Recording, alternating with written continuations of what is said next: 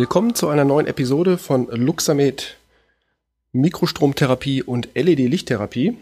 Äh, in der heutigen Folge möchte ich Ihnen so ein kleines Update geben zur, zum Thema frequenzspezifische Therapie, Frequenzen allgemein und einer Studie, die wir hierzu durchgeführt haben in Zusammenarbeit mit dem Fraunhofer Institut.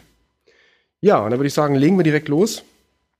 Ähm, viele treibt ja momentan der Begriff frequenzspezifischer Mikrostrom, frequenzspezifische Therapie um. Ist ja, man könnte sagen, tatsächlich derzeit ein recht großer Hype dabei. Ähm, ja, eigentlich schon relativ lange bestehend. In den USA wird es schon äh, viele, viele Jahre eingesetzt und äh, auch praktiziert im Zusammenhang mit der Mikrostromtherapie. Ähm, wir haben in der Vergangenheit schon im Jahr 2007 hier noch mit den Vorvorgängergeräten des Luxamed, also mit dem Klinikmaster-Gerät, ähm, eine Software herausgebracht, um eben die frequenzspezifische Therapie in ihrer manuellen Anwendung ähm, durchführen zu können. Das Ganze haben wir seinerzeit zusammen mit dem ähm, Arzt äh, ähm, Dr. Baumeister aus München gemacht und auch einige Kurse dazu veranstaltet, Fortbildungskurse. Es war ein recht interessanter recht interessanter Teil, recht interessanter Part.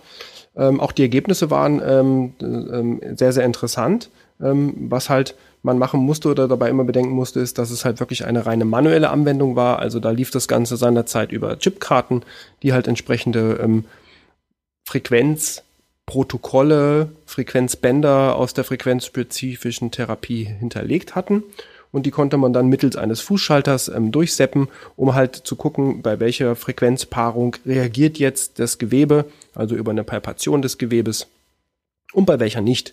Und so konnte man hin und her springen zwischen den Frequenzen, diese auch dann manuell nochmal anpassen unter der Therapie. Ähm, ja, eine super Sache, relativ aufwendig ähm, und es hat sich gezeigt, dass es so in der, nehmen wir mal die klassische orthopädische oder physiotherapeutische Praxis im klassisch stressigen Praxisalltag ähm, relativ schwer zu etablieren war, weil natürlich man als Therapeut oder Arzt immer dabei sein musste, um interagieren zu können mit dem Patienten. Und das ist natürlich auch dann die Frage, wo steckt da die Wirtschaftlichkeit? Also wie kann man jetzt äh, dieses ähm, auch so dem Patienten berechnen, dass es noch wirtschaftlich ist, weil man ja natürlich seine eigene Zeit dort ähm, in dem Moment aufwendet, ähm, die Gerätekosten etc. hat und natürlich auch die Fortbildungskosten irgendwo alles, äh, alles in sich natürlich amortisieren ähm, sollte ja, auf dem Hintergrund ist auch, oder das war einer der Teile, die auch mit in die Entwicklung des Luxamed eingeflossen sind oder eingeflossen waren, immer noch ähm, vorrangig mit, mit dabei sind, also die frequenzspezifische Therapie, auch wenn wir die eigentlich in der Regel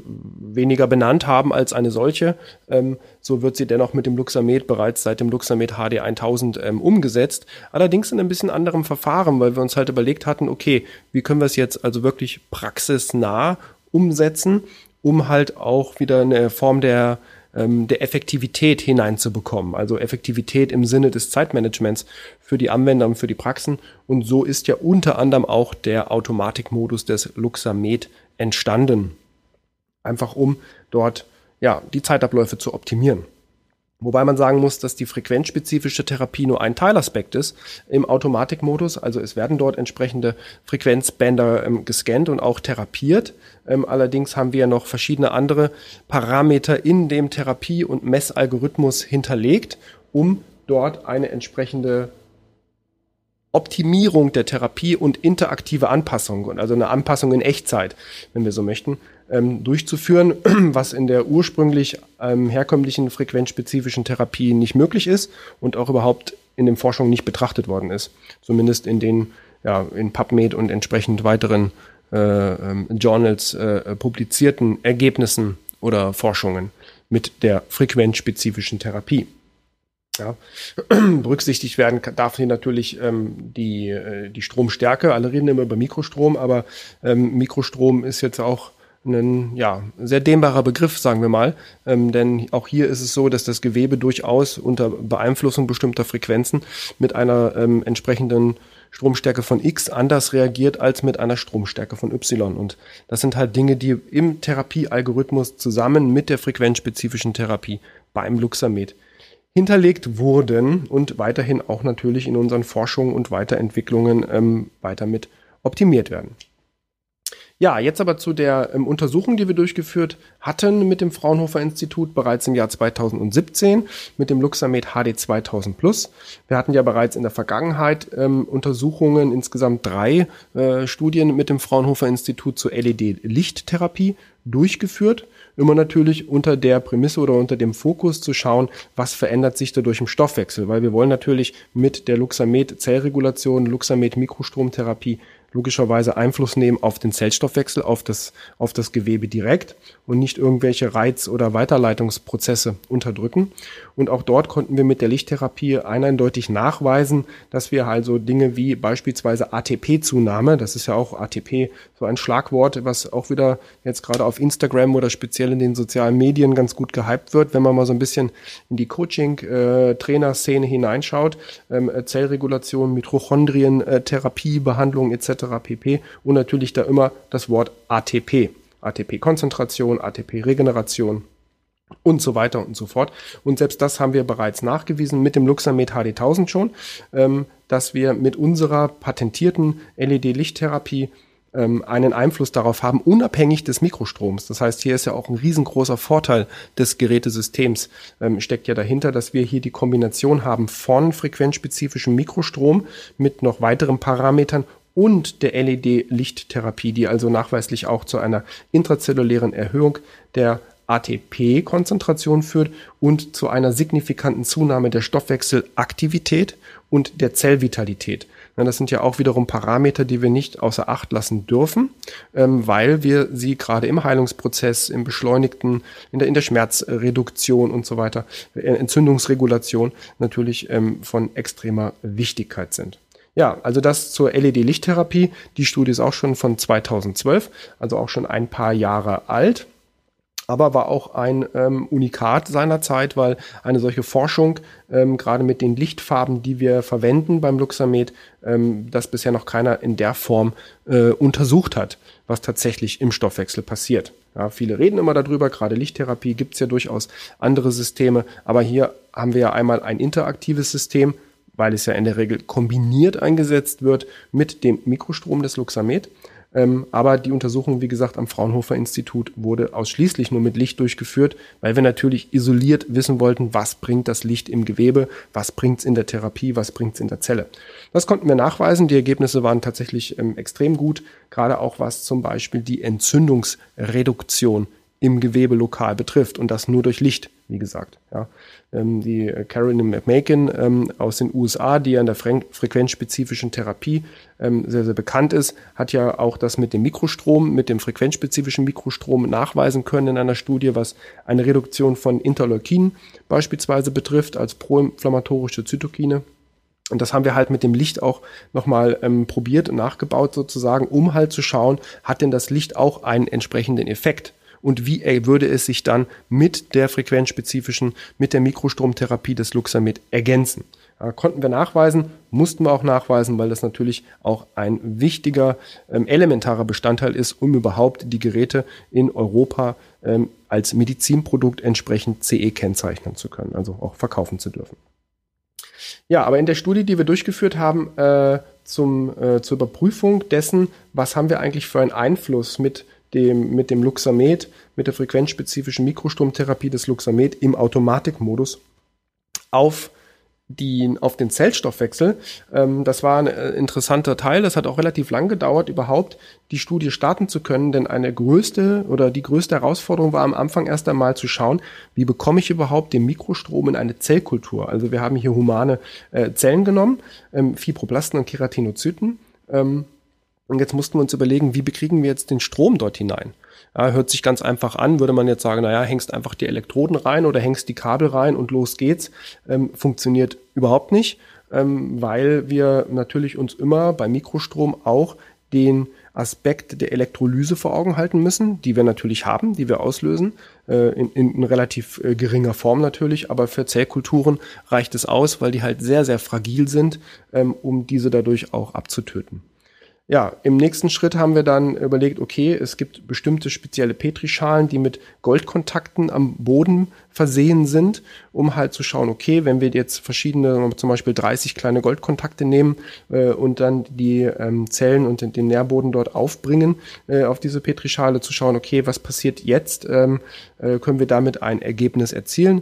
Wir konnten damit ein Ergebnis erzielen, allerdings ein negatives, weil auch hier wiederum die Zellen das Ganze äh, so nicht vertragen haben, nämlich auch wieder der Aspekt der Elektrolyse. Also musste eine andere Lösung her, und zwar aber auch eine Lösung unter Berücksichtigung dessen, was auch gerne vergessen wird, auch in der Literatur zur frequenzspezifischen Mikrostromtherapie eigentlich keinerlei Erwähnung findet, aber ähm, medizinisch und biologisch betrachtet durchaus sehr, sehr wichtig ist ist nämlich einmal der Widerstand, ja, mit welchem Widerstand arbeiten wir eigentlich, was oder was liegt für ein Widerstand zur Behandlung zugrunde, der sogenannte Lastwiderstand, jetzt mal aus der elektrotechnischen Perspektive betrachtet. Ähm, so, und das wollten wir natürlich nicht verfälschen, weil wir wollen ja schlussendlich das Ganze dann auch übertragen und applizieren, ähm, nicht nur von humanen Zellkulturen, sondern auch auf ein humanes Gewebe.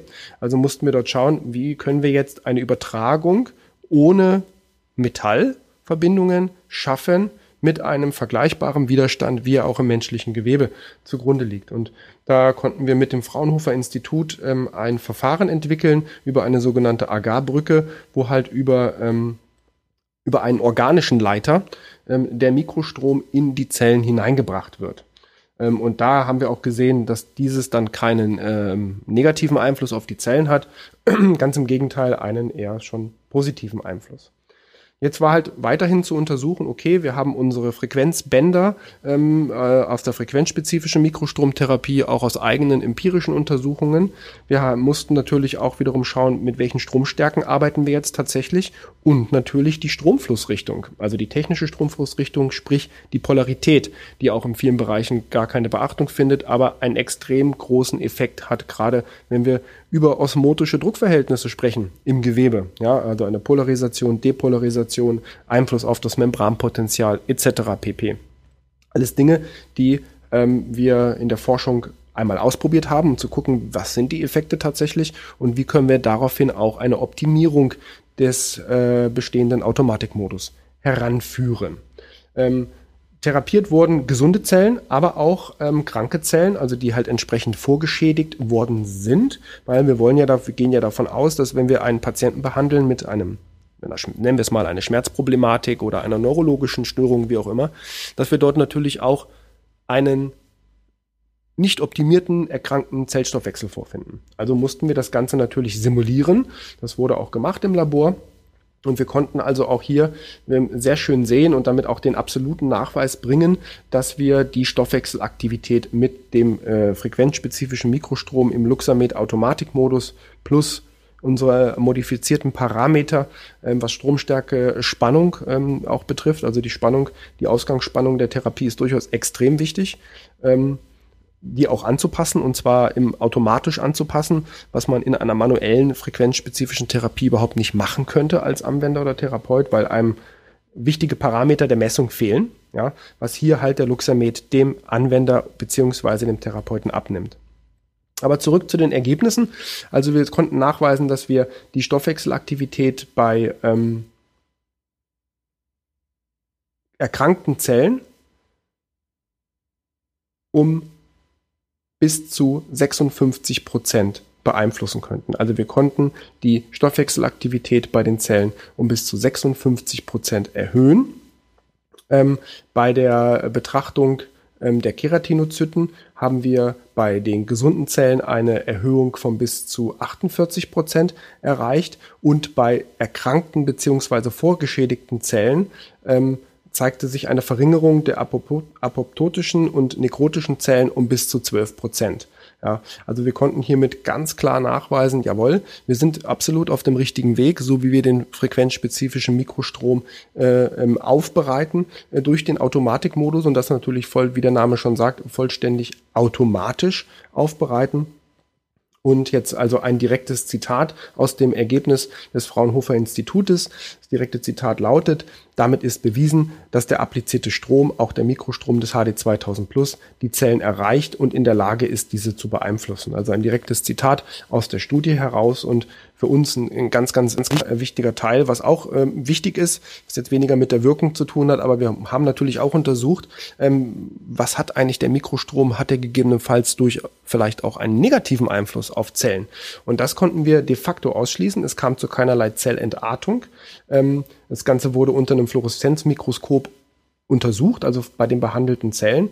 Und wir konnten halt sehen, dass die Anhaftung und die Spreizung der Zellen äh, positiv war und die Zellpopulation auch entsprechend dann als gesund beurteilt worden ist. Also eine Zellentartung oder eine, eben auch eine, einen negativen Einfluss auf die Zellen konnte hiermit ausgeschlossen werden. Ja. Also ein sehr, sehr schönes, ein sehr, sehr schönes Ergebnis. Schade, dass das noch äh, kein, äh, dass das noch international niemand anders gemacht hat. Wir werden auf jeden Fall an den Ergebnissen oder äh, auch werden diese Ergebnisse nutzen, um noch weitere Studien durchzuführen. Die werden kommen. Wahrscheinlich im Jahr 2020 werden wir mit der nächsten Studienrunde starten. Vielleicht doch mal dann in einer direkten Kombination mit LED-Licht und Mikrostrom, weil wir einfach sehen, dass die Kombination von ähm, LED-Licht und Mikrostrom einfach eine nochmal der, den, den Turbolader in der Therapie mitbringt. Ja, man ist also als Anwender auch flexibler, äh, muskuläre ähm, ähm, Triggerpunkte, ähm, Entzündungsbereiche nochmal direkt mit dem Licht zu bestrahlen. Ist auf der einen Seite sicher, weil wir hier keinen Laser haben, also es gibt keine Erwärmung, keine Verbrennung, nichts, aber haben hier auch wiederum eine Interaktion. Also wir haben auch das Licht sozusagen spezifisch aufbereitet durch die entsprechende Messung und Therapie im Luxamed. Ja, das ganz kurz mal als kleiner Abriss zur frequenzspezifischen Therapie. Ja, auch wenn das in der Regel nirgendwo beschrieben ist, so sind die Therapien mit dem Luxamed auch der Automatikmodus frequenzspezifisch, weil natürlich spezifische Frequenzen individuell angepasst werden an situative Zustände, äh, kombiniert werden und dann halt ins Gewebe hineingebracht werden. Also ähm, und halt, wie gesagt, wir auch aus der Vergangenheit mit der klassischen frequenzspezifischen Therapie durchaus viele, viele Erfahrungswerte haben und diese auch in weitere Forschungen ähm, und in Weiterentwicklung und Optimierung logischerweise einfließen lassen werden.